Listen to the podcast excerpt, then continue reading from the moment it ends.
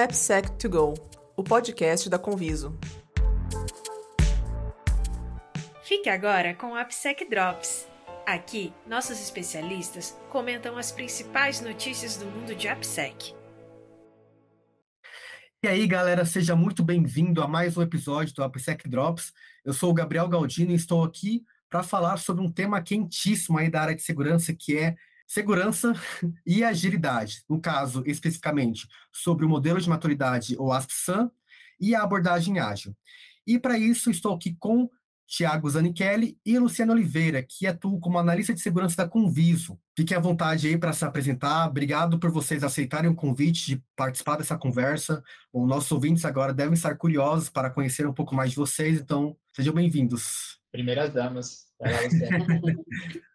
ok, é, eu sou a Luciene, eu sou engenheiro da computação, então eu atuo aqui na, na Conviso, né, como consultora em AppSec, né? Eu já fui oficial das Forças Armadas, né? eu tenho mais de 13 anos de experiência na área de TI e algumas pós-graduações né, em engenharia de computação, em defesa cibernética, e também MBA em gerenciamento de projetos. Eu sou Thiago Zanichelli, eu tenho, eu sou cientista da computação, ao contrário da Luciane que é engenheiro, eu sou cientista, e eu tenho pós em segurança da informação, uh, mas a minha vida inteira eu atuei como dev, então tenho uns 17, 16 anos aí atuando como dev, e recentemente, mais ou menos uns 10 meses, eu estou atuando na Conviso como AppSec.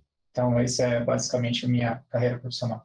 Antes de começarmos a nossa conversa, é importante que fazer o chamado para a nossa hashtag AppSecDrops. Ficou com alguma dúvida, algum questionamento, pergunta para pergunta sobre o tema que conversamos hoje, é só ir lá no Twitter, digitar a hashtag AppSecDrops, trazer a pergunta aqui no próximo, na próxima conversa, a gente vai, vai resolvê-la. E vocês utilizam o Twitter, Thiago e, e Luciene? Sim, o meu é Zang0x03. Bem nome de hacker. E você, Luciene? Não, eu não utilizo, não. tá ótimo. É uma oportunidade para você poder participar do próximo episódio, pessoal. Certo. Como obter qualidade com rapidez? A gente sabe que o método ágil ele vem para trazer, de certa forma, agilidade nas entregas através de uma abordagem interativa, de feedback constante, de colaboração entre times. Isso tudo gira também em torno da proposta de, dev, de DevOps. E, ao mesmo tempo, é, a agilidade ele traz a, a perspectiva de pensar nos problemas antes mesmo de você encontrá-lo, ou de você identificá-lo. E, e segurança parece ser algo muito pertinente a isso, já que a segurança é necessária, ela, ela, é trabalhada muitas vezes na perspectiva de prevenir problemas, é, problemas, vulnerabilidades, enfim. Então, quando a gente fala de WASP-SAN, modelo de maturidade, é muito comum é, algumas perspectivas em relação a esse modelo trazer uma conotação mais tradicional ou em cascata. De certa forma, maturidade em segurança também significa agilidade, porque a gente também tem aí DevSecOps que traz a proposta da automação, de trazer a segurança durante todas as etapas e do fluxo de desenvolvimento dentro de uma abordagem SDLC. Nesse sentido, por que o framework SAM ele é visto muitas vezes de forma tradicional? Existe a ideia de que ele traz, então, uh, coloca a documentação acima das pessoas, coloca, às vezes, esquece um pouco de processo, e também pelo fato dele não, não trazer de forma explícita agilidade na sua, na, na, no seu modelo, na sua abordagem. Mas não é bem isso que, que significa maturidade sã.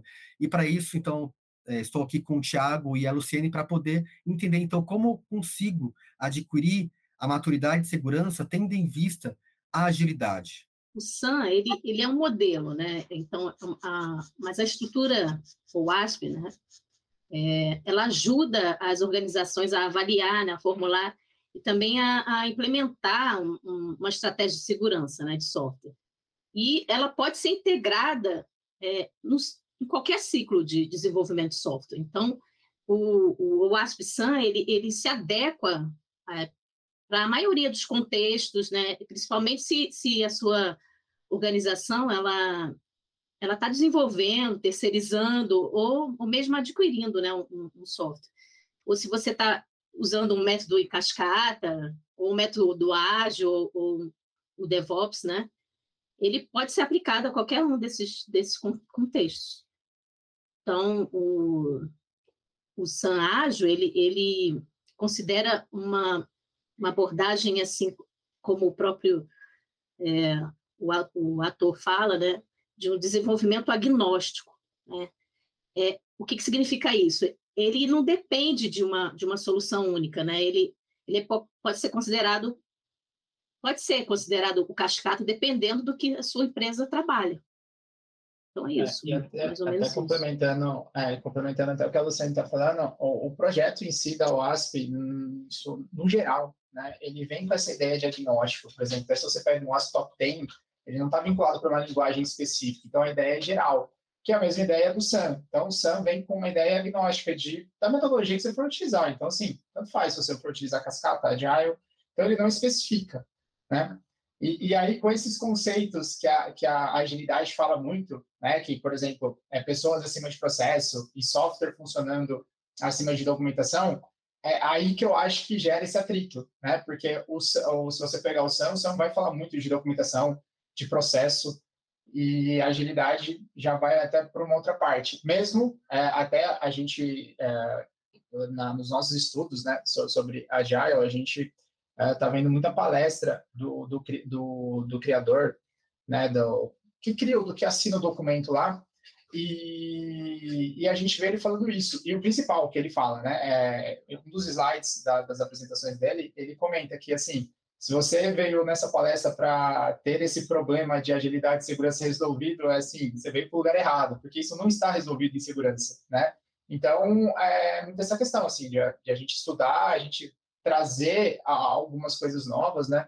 Até uh, a, a Luciene e eu, a gente trabalha na Conviso, e a gente, uh, dentro da Conviso, a gente tem uh, alguns, alguns horários que a gente pode estudar, né? E a gente trouxe essa, essa, essa ideia no que a gente chama aqui de Consulting Labs, que é para a gente trazer coisas novas, né? Então a gente quis vir com essa, com essa ideia mais de agilidade para a gente tentar sair do que a gente implementa hoje, que é o SAM, entre aspas, tá? convencional. Então, a gente veio com, com, essa, com essa ideia de, ah, beleza, a gente já implementa assim hoje. Ah, será que a gente consegue utilizar um pouco mais de agilidade? Então, a gente vem estudando e a gente vem testando nesse, nesse, nesse nosso lab que a gente tem aqui, né?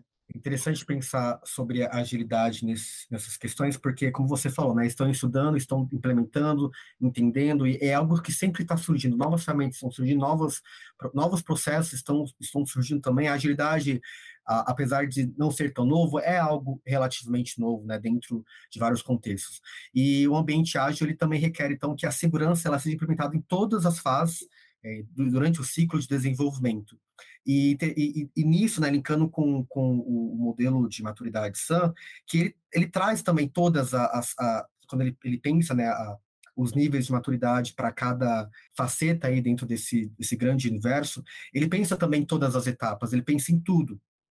E aí é interessante que a agilidade ela também é possível de ser inclusa durante todas essas etapas, mas como a Luciana comentou também, pela UASP ter essa, essa abordagem mais agnóstica, ela quer contemplar todos os processos, ela quer contemplar todas as abordagens. A gente sabe que tem empresas que não atuam apenas com, com DevOps, tem empresas ainda que atuam em um modelo tradicional. Então é importante que a UASP ela consiga falar a língua de todos e talvez por falar assim, algumas alguns setores, alguns nichos, eles percebem que ah, talvez falta agilidade, porque existe também dentro desse contexto entre segurança e desenvolvimento de que agilidade e segurança é igual a água e óleo, né? Que uma coisa não consegue misturar com a outra. Mas na verdade não, a segurança hoje em dia ela é cada vez mais é, tem tem de ser cada vez mais ágil pela questão da automação, pela necessidade do mercado da, na rapidez de entrega segura, né? Sim, e, e assim, o que você falou do, do, do desenvolvimento de é, água e óleo, né? Assim, eu venho do time de desenvolvimento, assim, minha experiência é toda com desenvolvimento, e sempre tinha, né? Essas brigas, tipo, ah, a galera de segurança quer que a gente faça tal coisa, e em contrapartida o dev, meu, não vou fazer, eu preciso entregar. Então, sempre tinha é, essa, essas brigas, né? E, e aí até vou fazer um, mais um parênteses aí, porque a gente, um teste, um teste, a gente jogou uma pergunta, né, aqui dentro da Conviso, que a gente colocou alguns insights de agilidade, e a gente pediu para a turma uh, comentar. E um dos comentários, assim, como se fosse a ideia que eu entrego os requisitos para você, né? Então, eu entrego o requisito para o dev, E, meu, eu fiz minha parte, eu entreguei requisito, agora você equipamente. E, assim, eu vejo que isso não está funcionando, né? Então, não é bem assim, cara, a gente precisa se ajudar, né? Então, o time de segurança utiliza, é, ajudar o dev, e o dev ajudar o time de segurança, e dentre uns papéis que tem interessante para isso é o do Security Champion. Né? O Security Champion vem, e, e até só para fazer um parênteses do, do agilidade, é não colocar esse cara é, único responsável. Na verdade, se você for de novo para agilidade, todo mundo é responsável por tudo, né? inclusive pela segurança. Mas, uh, e esse, esse, o Security Champion, nesse caso, vai acabar sendo o facilitador. Né? Então, que é a palavra que a galera de agilidade gosta muito de usar, né? de facilitação.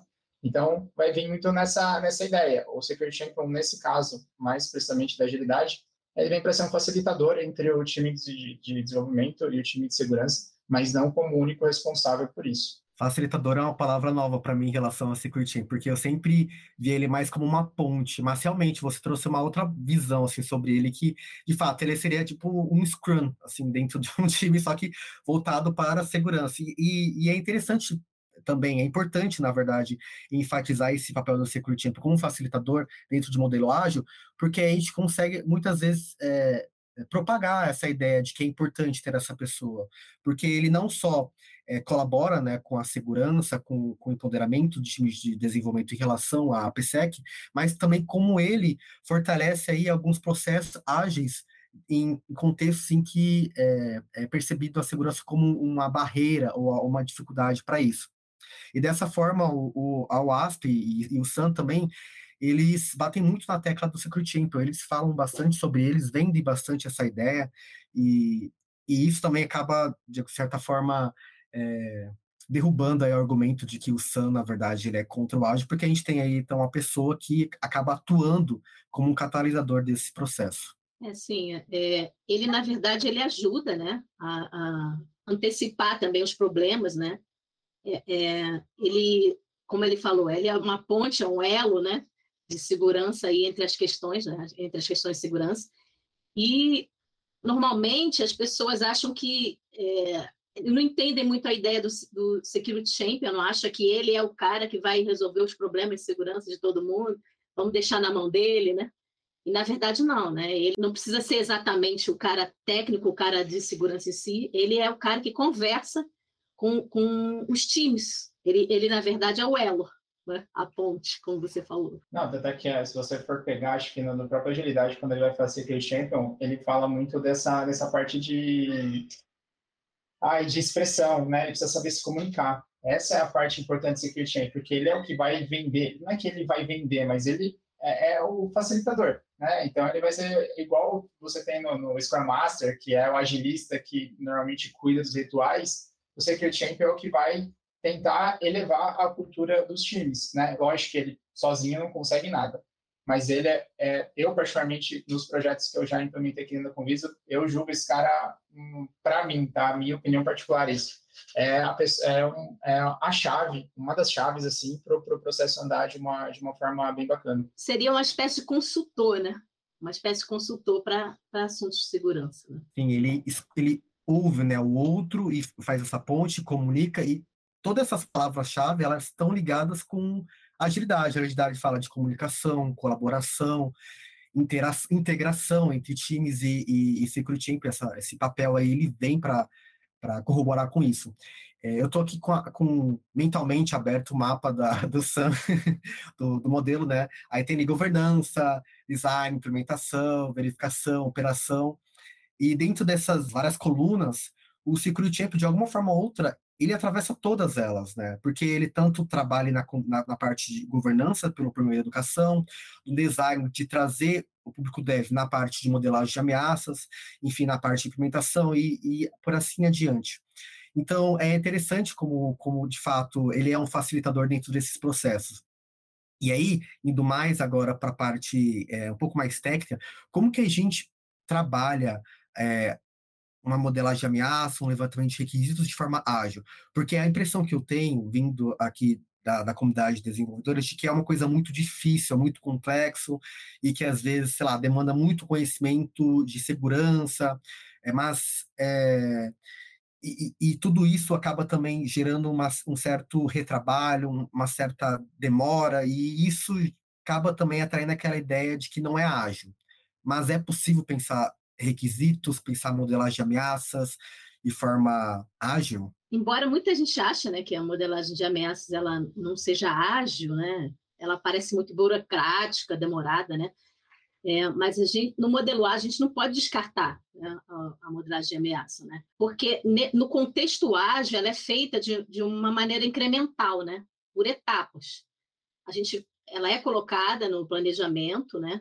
Mas a gente tem, tem que levar em consideração um, os aspectos que, que têm maior relevância para a realidade da empresa, né? Conforme o software vai evoluindo, né, a gente tem que avaliar, né, para cada história, né, quais são os, os requisitos que, de repente, a gente, a gente pensa, ah, tá faltando um requisito aqui, outro ali, né? De acordo com, com a evolução do software, né? E, e, isso a gente vai acrescentando, né? Aos poucos, né? Na história, né? E de acordo com o que, que a gente está fazendo, né? Aí a gente vê, ah, o que, que pode dar errado?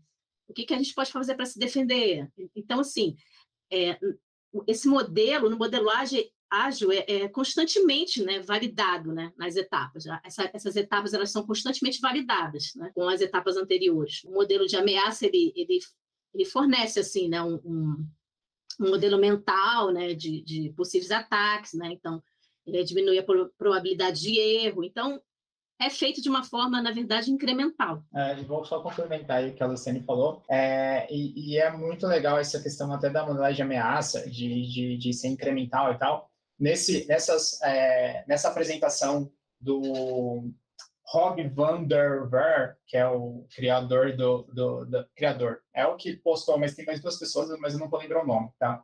Mas ele coloca lá, por exemplo, é, as grandes questões de é, clientes que falam que, que segurança e agilidade é um problema. Então, por exemplo, ah, a gente tem uma wiki aqui com 400 regras de segurança. Cara, isso nunca vai caber numa sprint. Né? Então, então a, a ideia é até você trazer um pouco mais mastigado para o dev. Né? Então, por exemplo, né, ele até cita, ah, você já pode ir como requisito já com as regras de teste, é, enfim, então já é alguma coisa, e ele usa muito a expressão de higienizar os requisitos, né? Então, assim, são coisas para você, é como se você fosse colocar o que é essencial, essencial, essencial mesmo como requisito. Claro que, assim, essa vai ser uma parte bem polêmica, tá? Porque eu acredito que é, vamos falar, ah, mas esquece os outros itens de segurança? Não, não esquece. Mas é, até foi um outro ponto que eu e a Luciana a gente colocou no, no canal ali do, do, do, nosso time, que é o que, que é melhor? Eu entregar 10 itens para o dev e o dev fazer os 10 itens, ou eu colocar numa, uma, numa wiki 400 itens e nenhuma ser feita?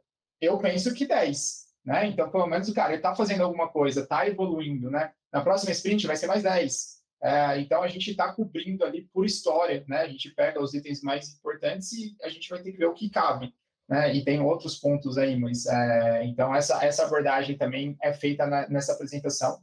E enfim, é, eu, eu, particularmente adoro agilidade, então cara, fiquei fã número um desse camarada aqui, o, o Rob Vanderver. Então esse cara é quase um herói para mim agora. Acredito que não só você é fã de agilidade, como também os ouvintes, os empresários, todo mundo gosta de agilidade, porque traz resultados. E isso que você falou do é, entre 10 e 400, né, o modelo ágil ele, ele fala sobre, um pouco sobre isso, de que é muito é, melhor um dev pegar um problema e focar nele e terminá-lo do que ficar fazendo 10 coisas ao mesmo tempo e nunca terminar e ficar gerando retrabalho, enfim. E isso também acaba é, aí fazendo outro link com dentro de, da outra outra coluninha ali, que é na verificação. Que aí, por exemplo, a gente faz a verificação do código, e aí sai vários falsos positivos, aí tem, aí imagina, 400 falsos positivos para poder ver, para depois deve corrigir, e isso também traz, é, nossa, é demorado, segurança retarda, né, o processo de, de entrega, né, de deploy, enfim. É, e aí a gente pensa, será que é só ferramenta que traria agilidade dentro desse processo? Porque o que me vem em mente agora, pensando agilidade dentro desse contexto aí mais de verificação, de teste, é ferramental.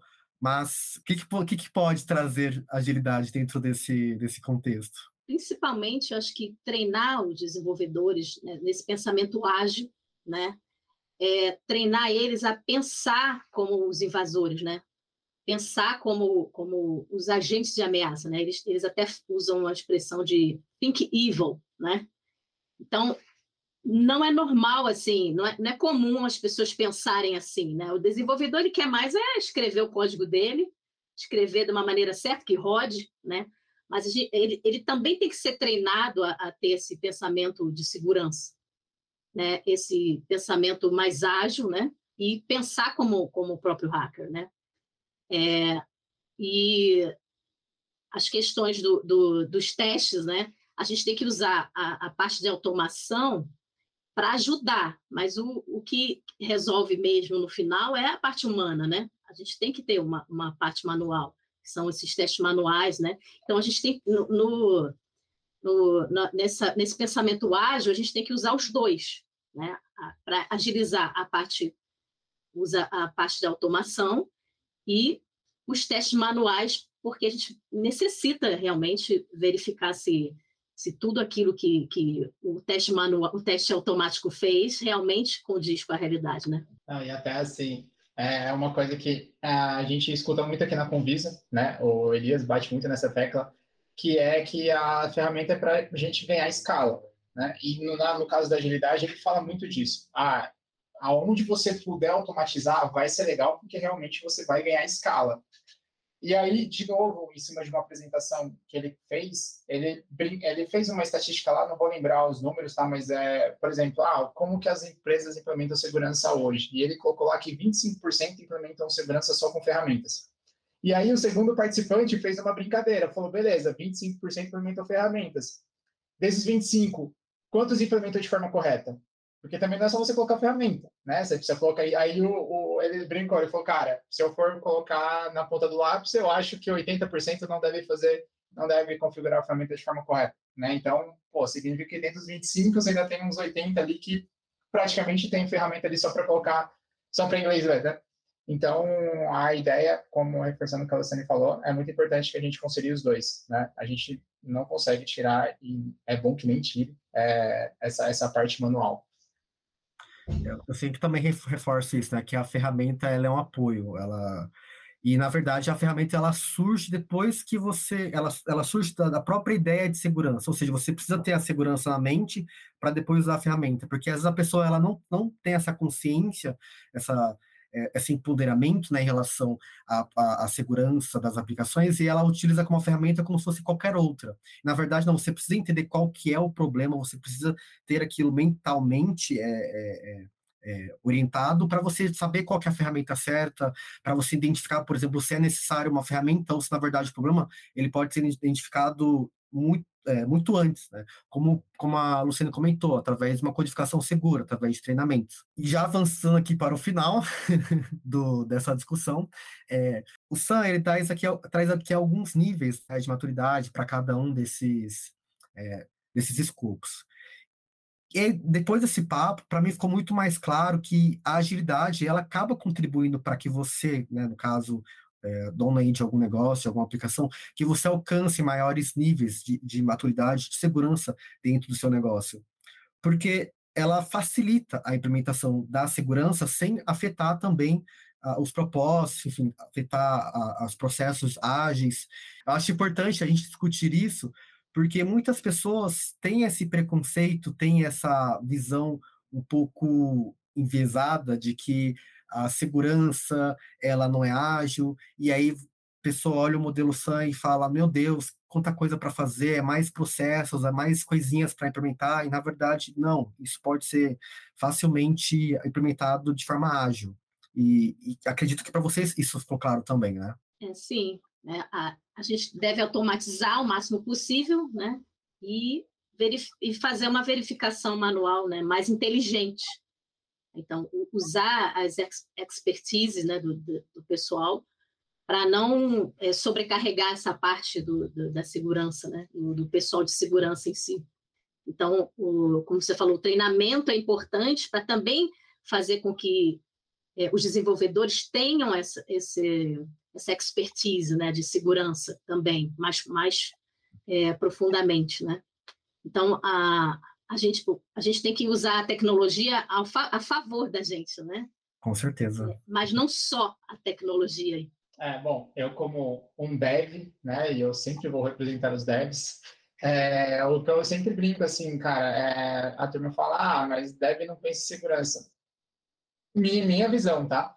É que segurança tem muita culpa nisso, né? Então, por exemplo, pô, o dev tá ali entregando muita coisa e vem 900 requisitos para ele para ele colocar de segurança. Cara, não vai rolar. É, precisa ser uma coisa mais é, e tem requisitos às vezes que nada a ver. Então é, essa é até uma, uma, uma briga minha assim. É, meu, a gente enquanto segurança precisa dar uma filtrada também para o dev. Você vai lá coloca 400 itens e ele ainda vai ter que filtrar o que vai e o que não vai na aplicação. Então assim uh, tem tem um trabalho nosso aí, né?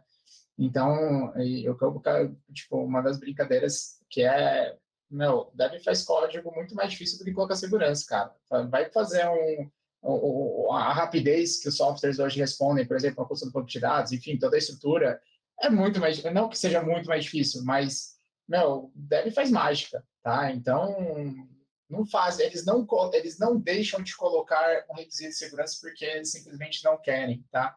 Ah, eu penso que a abordagem, eu acho que ainda está um pouco errada, e é isso que a gente Uh, e eu vejo que esse conceito do, do ASP, uh, ah, trazendo um pouco mais para agilidade, né, vai, é, acho que dá para a gente ganhar uma escala e ganhar ainda, é, ganhar essa, essa conscientização do dev, né, e só fazer um último parênteses, assim, prometo que eu paro de falar, que é o, o até uma coisa que, que o Elias comentou comigo, assim, cara, que assim, o ASP Agile é o ASP Sun só que adaptado para o Agile, tá? Então, assim, é o mesmo framework, não são dois frameworks diferentes, é o mesmo. Então, o Sun é o Sun de qualquer jeito, só quer dizer que, por exemplo, quando a gente está falando do ASP Agile, é que a gente adapta né, a, a algumas questões ali para as times ágeis e para a gente ganhar essa agilidade e é o que eu vejo, entre aspas, ganhar o dev, ganhar o PO, ganhar o Scrum Master, ganhar toda essa turma aí para que ajude a gente nesse processo. Eu acho que todos na empresa precisam respirar segurança, né? Não só os devs, não só o pessoal de security só o pessoal da segurança, né? Então, todos. Então, isso tem que ser, é, tá na veia de todo mundo, assim, da empresa, né? Então, assim, como o Tiago falou, a gente precisa ter instruções viáveis, né, claras, né, para os desenvolvedores, assim, uma, listas simples, né, simples e claras, né, com requisito, requisitos mínimos, né, como o pessoal fala, fazível, né, vamos dizer assim.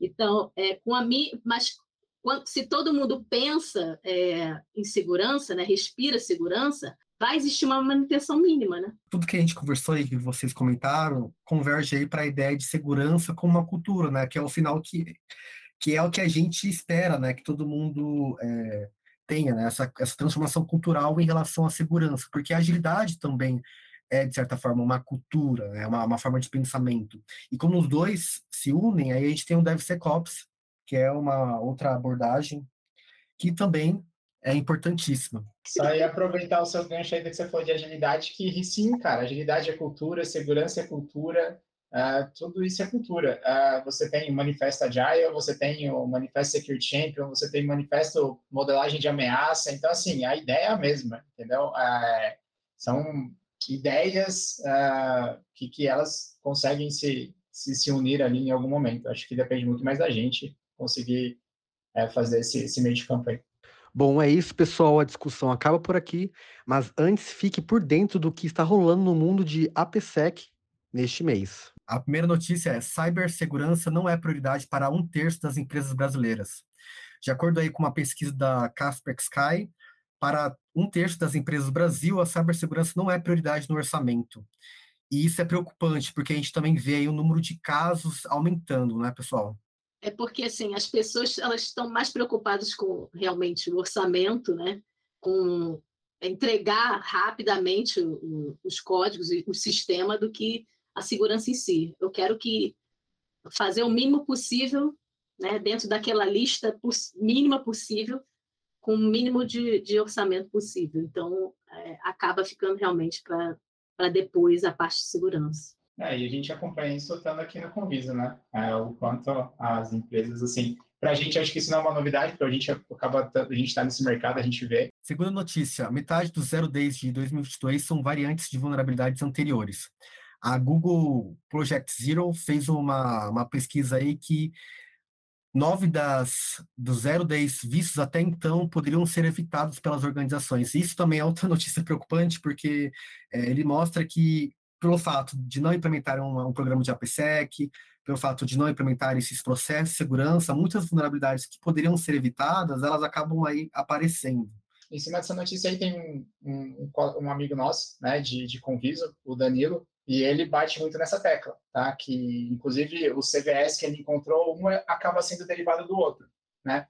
Então, até fica a dica aí, ô, Galdina, de uma nova, de um, um novo podcast de fazer sobre pesquisa de vulnerabilidade. Danilo é expert nisso e, e ele vai muito nessa ideia aqui desse, dessa notícia. Inclusive, ele fala que você precisa ficar muito atento no que as empresas estão fazendo de novo e que é onde você vai encontrar alguma coisa, né? Então, ah, sei lá, fez fusão com tal empresa, fez um todo um trabalho de marketing novo, então é ali onde você tem que estar de olho para você encontrar um CVE. Então, ó, fica a dica, Danilo é super expert nisso, ele vai vai falar muita coisa legal sobre.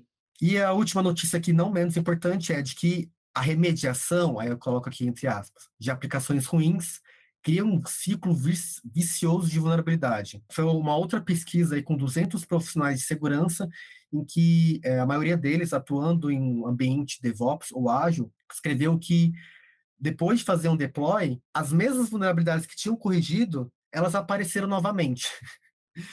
e, e, dizem ainda que eles percebem muito desafio em, em implementar a segurança dentro desse ambiente ágil.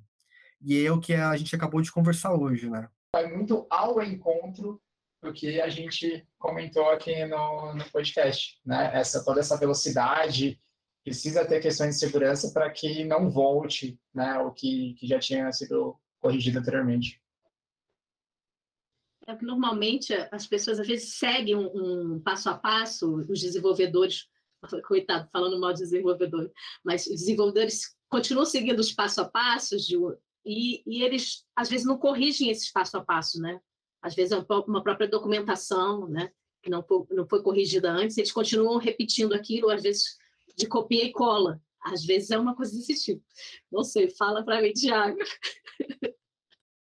Não, pode, pode ser. Olha só aí. É.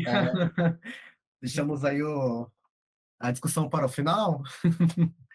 mas, é, mas totalmente, eu acredito assim, é, obviamente existem vários fatores aí que a pesquisa levanta como causa disso, mas com certeza é, até que ponto esses profissionais de segurança eles estão é, compartilhando a responsabilidade com os desenvolvedores, né?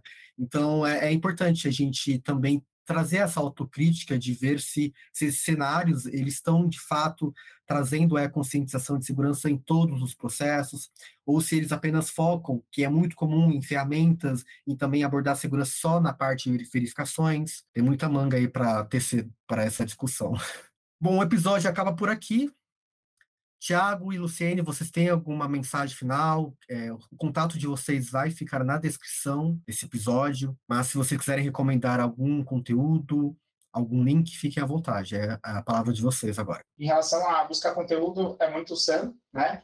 Buscar o criador, lá tem o PowerPoint dele, tem a primeira apresentação. Eu entrei em contato com ele, ele responde super rápido, em coisa de 10 minutos ele me respondeu, e aí ele me deu outros vídeos para eu assistir também dele. Então, assim, é uma pessoa aparentemente bem acessível. Então, assim, é as fontes de consulta que eu vejo que você tem hoje, tá?